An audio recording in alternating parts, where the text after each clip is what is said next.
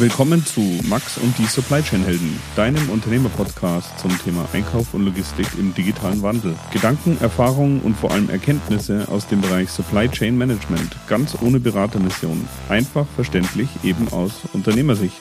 Ich bin Max Meister und wünsche euch viel Spaß. Ja, hi, also willkommen zu einer neuen Folge von Max und die Supply Chain Helden. Heute bin ich an meiner ehemaligen Universität, TU in Garching, und es freut mich sehr, dass ich einen Podcast aufnehmen durfte mit dem Herrn Professor Fottner vom Logistiklehrstuhl oder offiziell heißt der Lehrstuhl Fördertechnik, Materialfluss und Logistiklehrstuhl. Und äh, wir haben uns heute konzentriert auf das Thema Logistik rund um das Thema Startup äh, um ehrlich zu sein, ist es uns gar nicht so einfach gefallen, weil es einfach so viele verschiedene Themen gibt, äh, die uns einfach interessieren. Und deswegen freut es mich, dass wir hier mit Sicherheit noch die ein oder andere Ausgabe äh, hören können. Und ähm, ich sage mal so, die unterschiedlichen Lebenszyklen, in denen ein Startup ist, brauchen einfach immer unterschiedliche Anforderungen an die Supply Chain und ich hoffe, ihr könnt hier ein bisschen was mitnehmen. Wie immer freue ich mich über Feedback. Schreibt mir einfach eine E-Mail an max at supplychainhelden.de. Viel Spaß!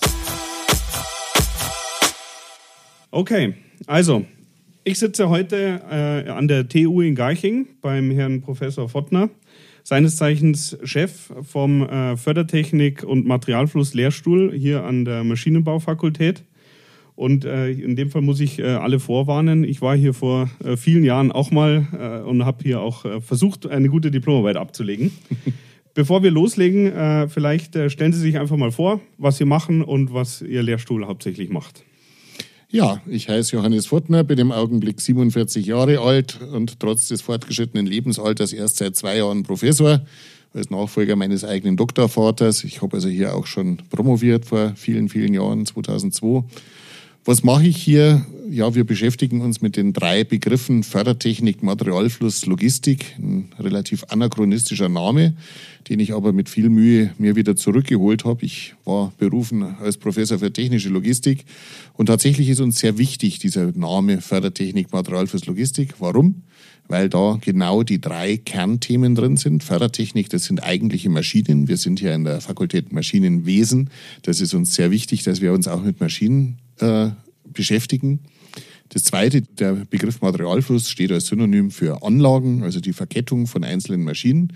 Und die Logistik ist schlussendlich der Systemgedanke. Das bildet auch schon ganz gut wider, was wir hier so tun. Wir machen von tatsächlich einfachen oder manchmal auch komplexen Maschinen, Berechnung von Tragwerken, Kranen. Wir haben nach wie vor eins der führenden FEM-Verfahren hier entwickelt, das auch bei jedem größeren Kranhersteller für Mobilkräne eingesetzt wird. Also richtig technische Mechanik bis hin zu Virtual Reality und Augmented Reality. Wir machen Fahrerassistenzsysteme für Gabelstapler. Wir machen Steuerungsalgorithmen für fahrerlose Transportsysteme, die man heute Mobile Robots nennt. Wir äh, entwickeln gemeinsam mit vielen Automotive-Herstellern die zukünftigen Mobile Robots, die die Fertigung unterstützen, die automatisch LKWs abladen. Also ich glaube, wir haben schon ein sehr, sehr breites Feld, mit dem wir uns hier beschäftigen. Also äh, in dem Fall, die Zuhörer können es nicht äh, sehen, aber ich habe schon äh, drei Begriffe aufgeschrieben. Das heißt, ich komme auf jeden Fall nochmal wieder. ja. Okay, und die, sag ich mal, allgemein, wenn es um das Thema äh, Logistik und äh, Supply Chain geht, ich gestehe, die Themen äh, aus den Tragwerkberechnungen und ähnliches, das waren nicht meine Stärke. Aber ähm, ist ja ein absolut. Meine auch nicht. Ah, okay, ja, ist gut zu wissen. Das ist ja äh, sozusagen eigentlich in aller Munde. Gibt es äh, eigentlich ja keinen Tag, wo man nicht irgendwo liest, wie wichtig äh, die Logistik heute ist. Von der Lehrstuhlgröße her würde mich noch interessieren, äh, wie viele Mitarbeiter haben Sie und wie viele Themen bearbeiten Sie? Da können Sie dann einen kleinen Überblick geben? Ja, also wir sind immer so rund um die 60 Personen am Lehrstuhl. Manchmal sind wir nur 50, manchmal sind wir dafür 65.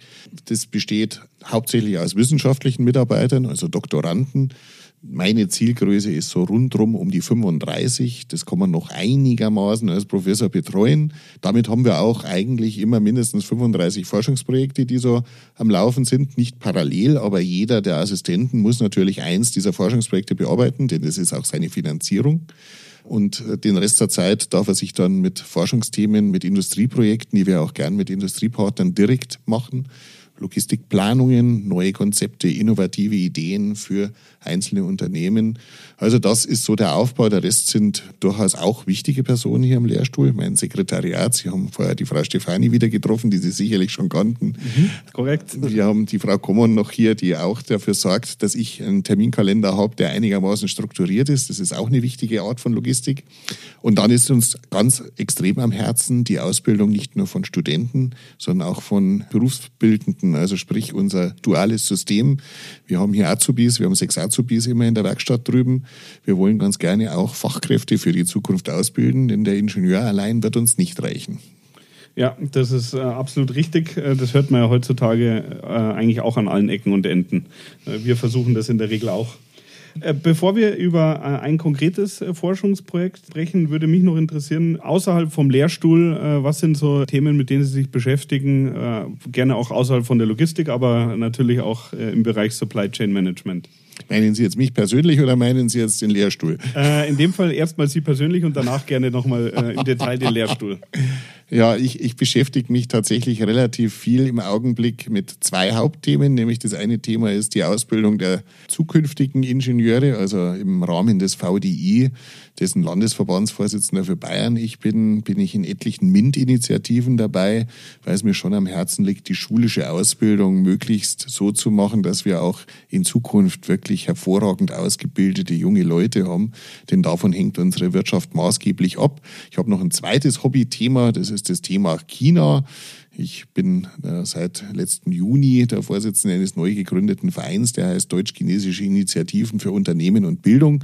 Da geht es uns ganz genau darum, dass fast alle Unternehmen inzwischen verstanden haben, dass China als Markt so spannend ist, dass eine gewisse interkulturelle Affinität für zukünftige Mitarbeiter extrem wichtig ist. Und wir wollen in einem relativ frühen Stadium, nämlich irgendwo zwischen Schule und Studium, ganz gern die Unternehmen und talentierte junge Leute zusammenbringen, denen auch schon mal ein bisschen erzählen, warum kümmert man sich eigentlich hier um das Thema China. Ich selber wurde ja einfach mal so reingeschmissen, indem ich mich als Geschäftsführer eines Mittelständlers um China kümmern musste oder auch wollte. Im Endeffekt war es nur noch wollte, weil es ein wahnsinnig spannender Markt ist, der von einer Dynamik beseelt ist, die wir hier nicht immer kennen. Äh, aber es ist eigentlich synonym für interkulturelles Agieren. Es geht gar nicht nur um China, es geht darum, dass wir heute, äh, man kann der Globalisierung negativ gegenüberstehen, aber wir sind heute eine Welt, die so vernetzt ist, dass wir interagieren mit den unterschiedlichsten Kulturen. Das sind so meine zwei Haupttreiber, auch auf persönlicher Ebene. Okay, also zum Thema China und äh, berufliches Engagement, da kann ich es auf jeden Fall schon mal ankündigen, wollten wir uns eh nochmal äh, gesondert davon unterhalten. Äh, ich halte das für genauso wichtig und die Globalisierung und die Digitalisierung wird nicht an uns vorübergehen, sondern wir müssen uns da aktiv mit beschäftigen und das ist ja eigentlich auch ein Grund, warum äh, ich heute hier sitze. Wenn wir über das Thema äh, Forschungsprojekte reden, habe ich ein bisschen auf der Homepage geschaut, was aktuell abgeschlossen wurde oder was für Themenfelder sind, für die ihr euch im Moment interessiert. Und da bin ich auf ein Forschungsprojekt gestoßen, das heißt Startup Log. Und da wollte ich einfach mal fragen, um was geht es da? Was war da der Hauptfokus? Ja, Startup Block war eigentlich ein Thema, was uns sehr auf den Nägeln gebrannt hat. Wir als Lehrstuhl sind tatsächlich doch relativ regelmäßig Anlaufpunkt für junge Menschen, die vor dem Gedankengang stehen, sich unternehmerisch zu engagieren.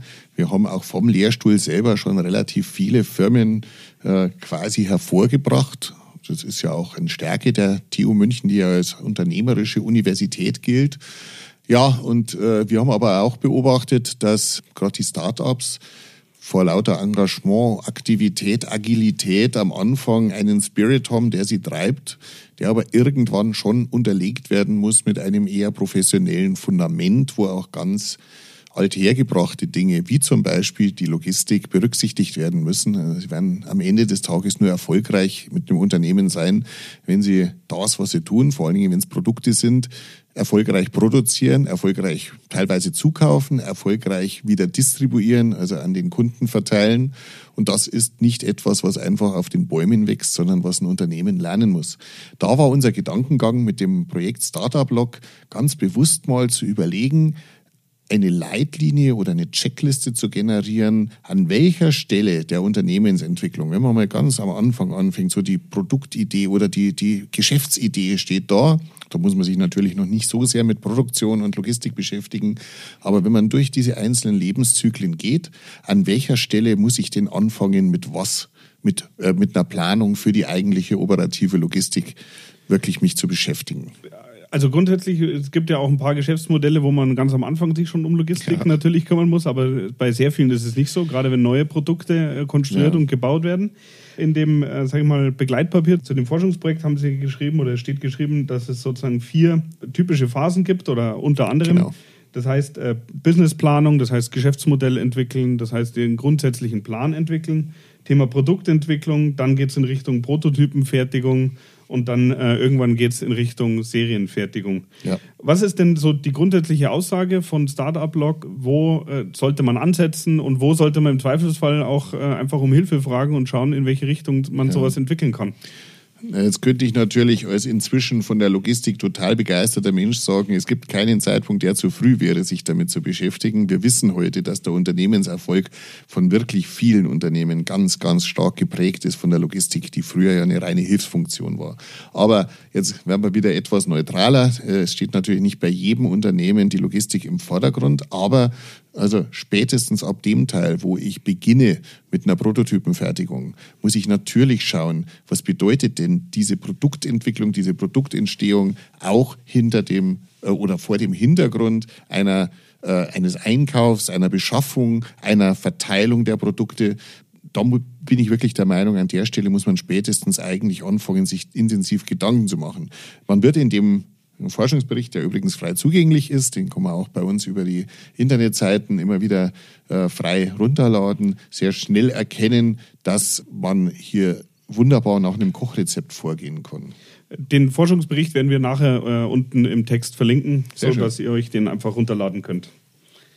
Was sind denn die Hauptthemen oder die äh, Hauptschwierigkeiten, wenn ich jetzt eine Start-up-Logistik im Bereich Prototypen, Schrägstrich, Serienfertigung vergleiche mit einer etablierten äh, Logistik oder überhaupt die ganze Versorgungskette oder die Supply Chain?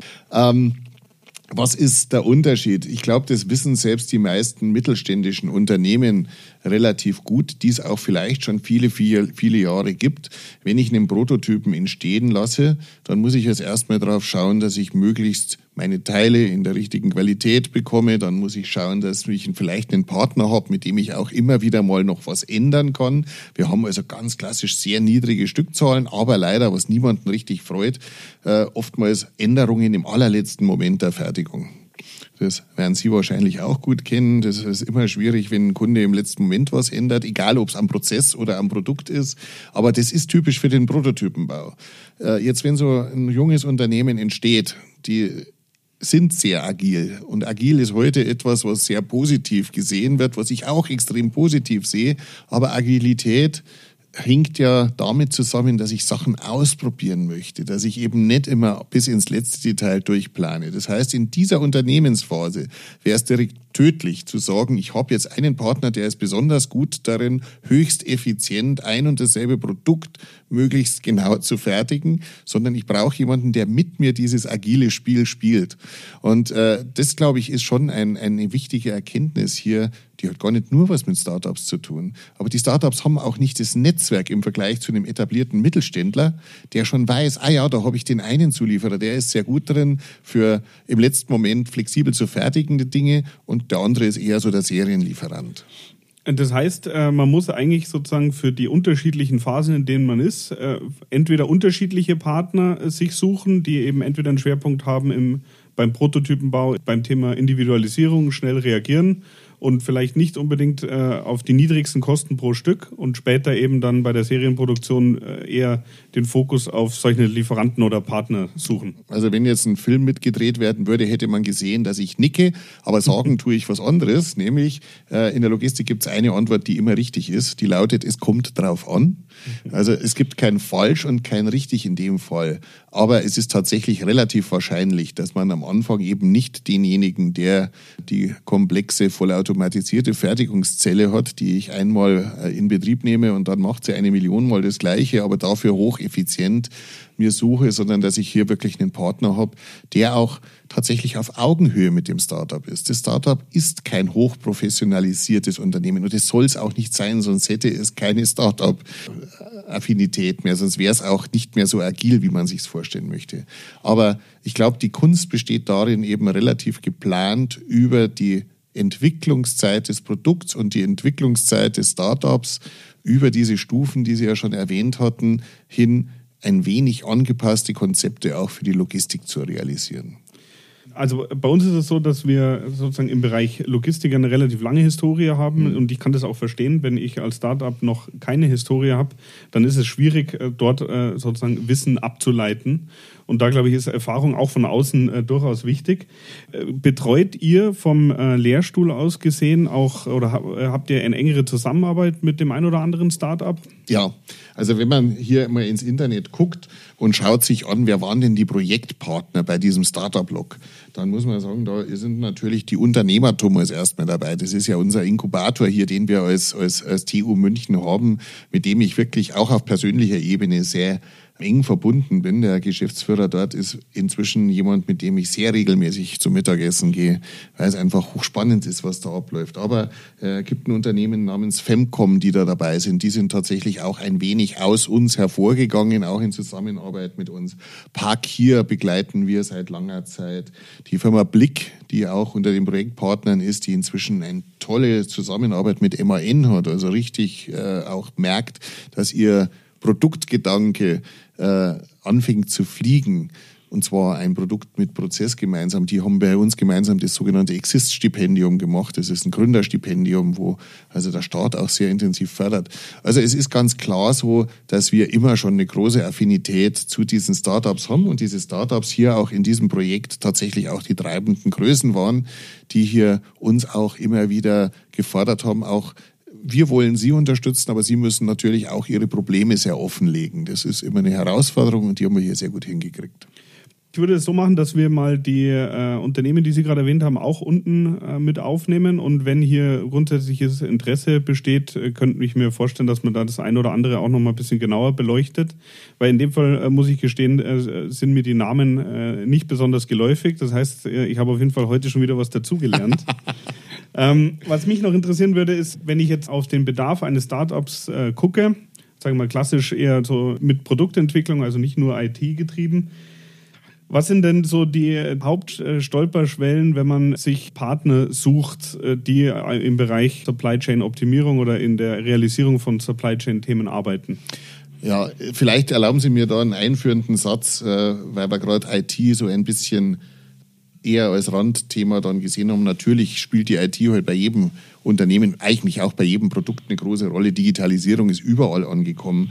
Äh, aber der, der Titel von Startup Block, der beinhaltet tatsächlich ganz klar die technologieorientierten Startups. Also es soll hier schon um irgendwas gehen, was auch produziert wird, was auch physisch irgendeine Bedeutung hat. Denn damit ist es klar, dass man auch eine Supply Chain im eigentlichen Sinn braucht und nicht bloß ein gut funktionierendes Cloud-System für die eigene Serverwelt. Ähm, was ist wichtig? Ja, eigentlich tatsächlich wichtig ist, dass viele dieser technologieorientierten Startups einfach komplett ihr Produkt im Hinterkopf haben. Meistens auch im Vorderkopf, eigentlich überall im Kopf. Und äh, hier meiner Meinung nach und für die Logistik extrem wichtig, sehr früh Produkt und Prozess zusammenzuführen. Also so wie Sie sagen können, Industrie 4.0 als Modewort heute ist keine Technologie. Es geht nicht darum, dass man überall nur Daten einsammelt, sondern es geht darum, dass man Produkt, also Technologie und Prozess zusammenführt. Ja, das muss aber in erster Linie auch im Kopf passieren. Auch so ein Unternehmen muss nicht bloß für seine Produktidee auch einen Prozess dabei haben, sondern vor allen Dingen auch dieses Produkt im eigenen Unternehmen, den Entstehungsprozess des Produkts sehr schnell mit dem Produkt verheiraten. Und das, glaube ich, ist etwas, was uns leider gar nicht so sehr im Herzen liegt. Denn das hat schon leicht bürokratische Anflüge. Ich muss mich also damit beschäftigen, wie aus einer fliegenden Idee, die ich als innovativ, die super ist, die sexy ist, die Spaß macht, die hat leider auch Nachteile, denn ich muss Sachen organisieren. Da wird mir dann der Zulieferer sagen, du, das geht überhaupt gar nicht, was du da vorhast. Das passiert einem mit Sicherheit am Anfang sehr häufig. Und das ist genau der Prozess, warum man eigentlich vermutlich relativ lange damit wartet, diese Stolpersteine überhaupt zu überschreiten, wenn man weiß, man wird stolpern an denen. Und das ist auch nicht böse, solange man nicht hinfällt, sondern man muss hier dazulernen. Man muss hier einfach relativ frühzeitig sich genau anschauen, wie das funktionieren kann. Und dem wollen wir eben helfen, zu sagen, an welcher Stelle ist es denn sinnvoll, mal wirklich die ersten Hürden, das ist der höhere Stolperstein, mal ganz bewusst anzugehen und zu versuchen zu überspringen und auch bei, zur Seite zu stehen und zu sagen, das wäre hier für dich die richtige Methode, über diesen Stolperstein zu hüpfen. Und äh, welchen Tipp würden Sie geben, wenn jetzt ein äh, Startup wirklich sagt, okay, nee, wir wollen uns jetzt frühzeitig mit dem Thema beschäftigen? Wie, wie kommen die über so Hürden? Weil ich glaube, mit einer klassischen Google-Recherche wird es nicht immer funktionieren, oder? Nee. Also es ist ja tatsächlich so, dass es Gott sei Dank heute ganz viele Menschen gibt, die Startups helfen wollen mit viel Erfahrung. Äh, wir zwei beiden kennen uns ja jetzt schon ein bisschen und wir wissen, der Erfahrungsaustausch ist eigentlich oftmals die Basis, um die meisten Dinge zu lernen. Also ich möchte jetzt um Gottes Willen nicht die Zunft der Berater hier ähm, des, Geschäft, äh, des Geschäfts berauben, aber man muss ehrlich sagen, ich glaube, der persönliche Austausch zu einem sehr frühen Zeitpunkt zwischen unterschiedlichsten Startups, zwischen unterschiedlichsten Firmenstrukturen, einfach auch zwischen Menschen.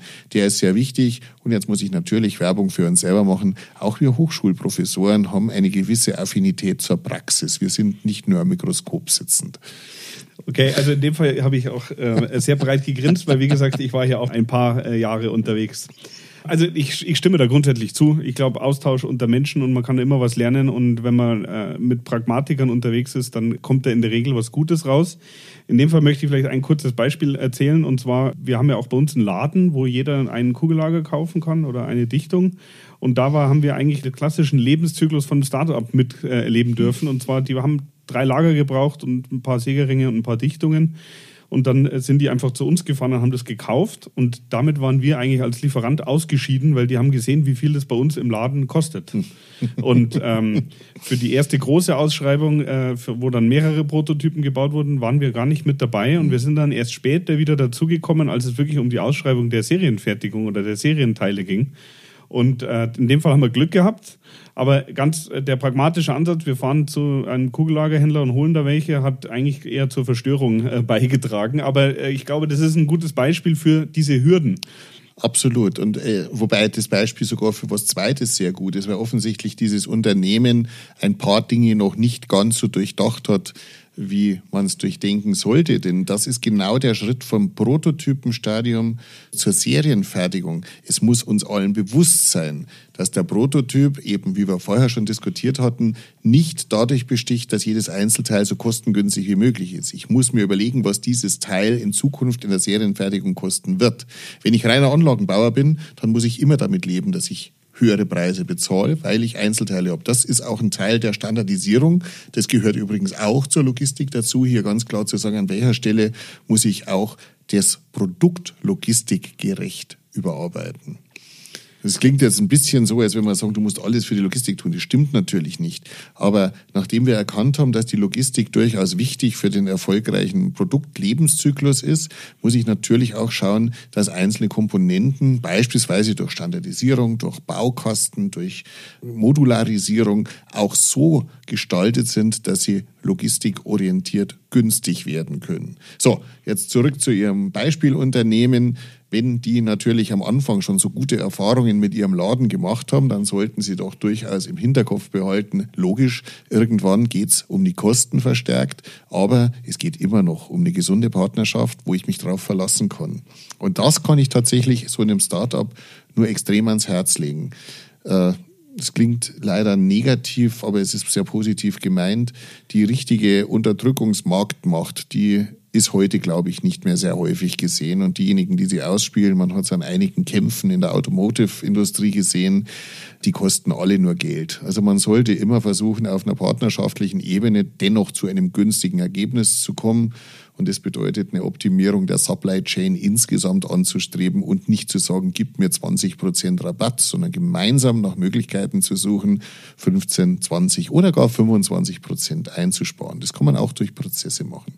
So, in Ihrem Fall wäre es dann meiner Meinung nach so gewesen, dass dieses Unternehmen sich frühzeitig gesagt hat, Mensch, da gibt es einen tollen Laden, ich werde auch morgen noch Prototypen bauen, nicht nur die Großserie, ich muss die nächste Produktgeneration ja auch mal entwickeln und sagen, Mensch, hier habe ich einen Partner, der bietet mir möglicherweise beides. Also im besten Fall funktioniert das natürlich. Ja? Also da muss man auch ehrlich sein, dass es natürlich nicht immer klappt, aber ich stimme da auch zu. Man muss gucken, wie man die Gesamtprozesse optimiert und da ist schon in der Regel relativ viel Musik drinnen. Ja. Jetzt gibt es äh, nochmal kurz, um auf das Thema Startup-Log äh, zurückzukommen. Es gibt so die Hauptbereiche, wie ich verstanden habe, äh, dass es sozusagen äh, wenig Historie gibt und äh, auch das Thema äh, nicht so unbedingt sensibilisiert ist.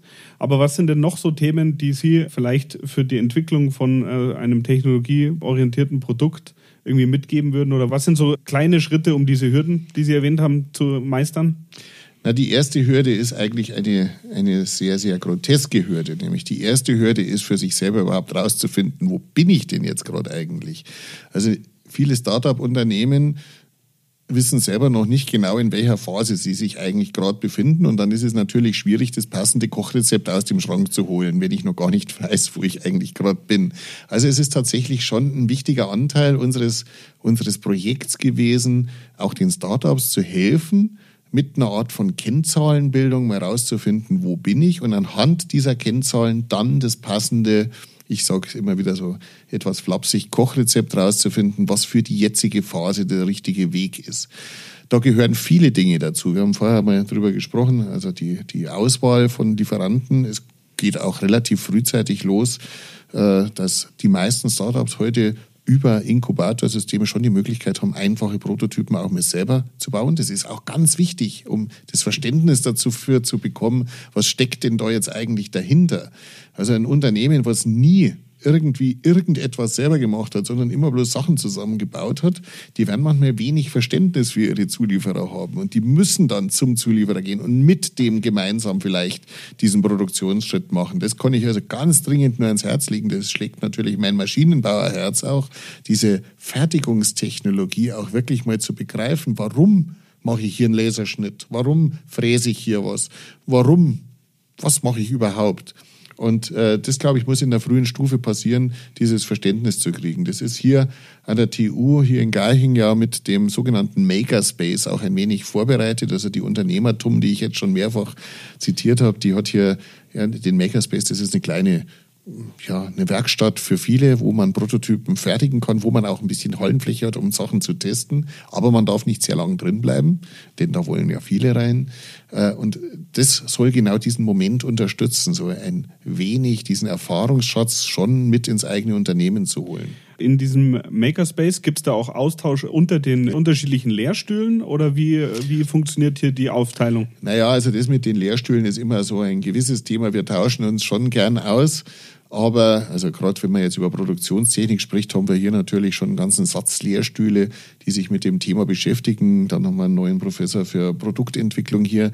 Das sollte da stattfinden. Ob das wirklich anhand von den Startups so perfekt funktioniert, ich versuche es momentan immer wieder. Ich betreue einige Startups auch persönlich, dass man da schon immer wieder bei einem bestimmten Thema einfach noch eine andere ja, mit Fakultät einen anderen Lehrstuhl mit reinholt. Manchmal ist es auch eine andere Fakultät. Gerade beim Thema Robotik geht es nicht mit den Maschinenbauern allein, wie Sie sicherlich schnell verstehen werden.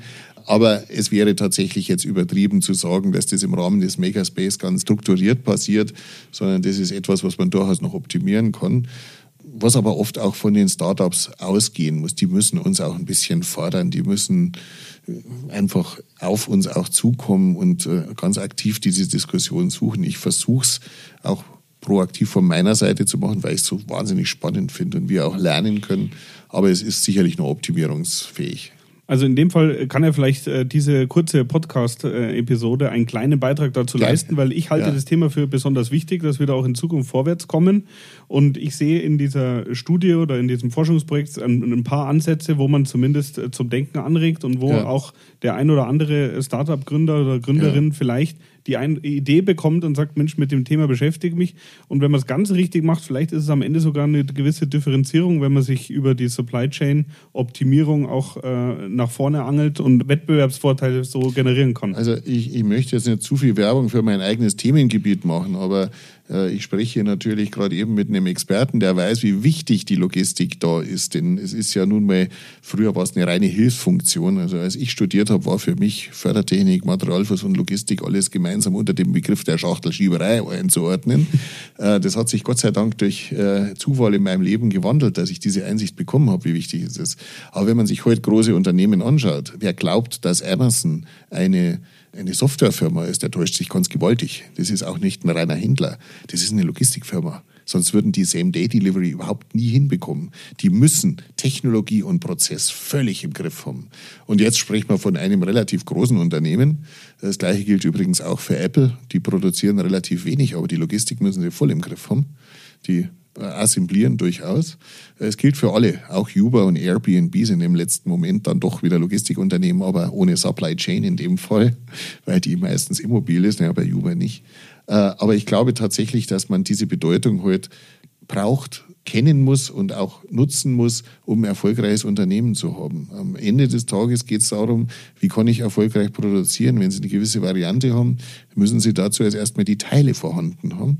Wenn Sie die Teile dann anschließend zusammengebaut haben, müssen Sie das Produkt so schnell wie möglich beim Kunden positionieren. Also er muss es in Händen halten. Der Kundenwunsch ist heute dramatisch anders als früher. Also ich, ich stamme aus einer Welt, der sagt, naja, wenn ich was morgen kriege, ist er schon verdammt schnell.